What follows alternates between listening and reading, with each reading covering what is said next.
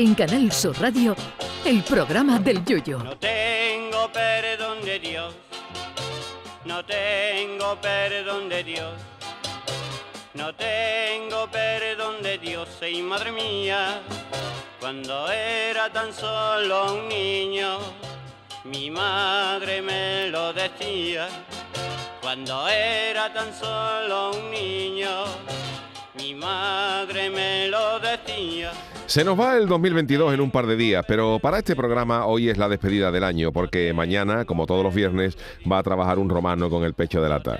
Y con el fin de año en ciernes nos tenemos que hacer eco de los acontecimientos más importantes, los que han llenado más minutos en nuestro programa. Sin duda alguna, el que más nos ha impactado eh, ha sido el fallecimiento de la reina de Inglaterra, que eh, la pobre estaba muy preocupada hace un par de años porque el COVID estaba atacando con fuerza a las personas mayores, pero estaba preocupada por su hijo, no por ella, a pesar de que cuando nació eh, el Támesis era un arroyo.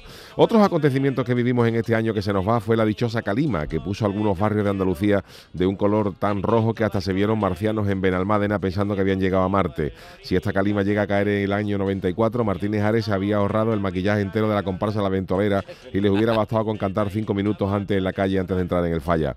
Por si no fuera poco con el COVID del 2022 nos trajo también la viruela del mono, que por su nombre se podría pensar que solo le iba a afectar a la mascota de Marco o a la de Tarzán o a la que sale en la etiqueta del pero volvió a preocuparnos precisamente cuando empezábamos a salir del coronavirus.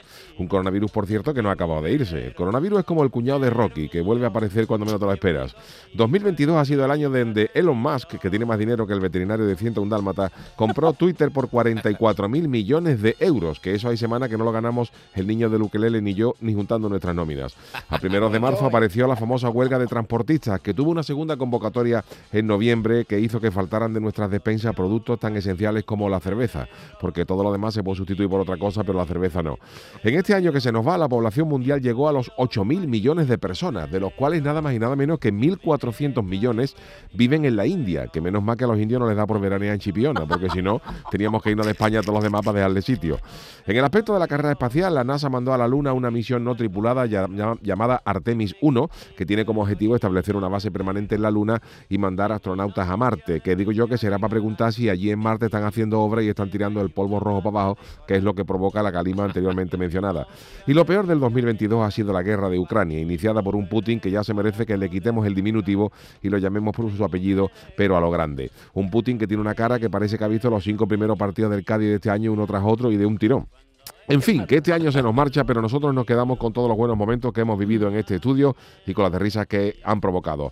Nuestro deseo es que el año que entra sigamos disfrutando de este humor y sigamos repartiendo alegría por todas las casas como si fuéramos Reyes Magos. Así que, queridos yuyistas, feliz año 2023 de parte de todo el equipo del programa del Yuyu.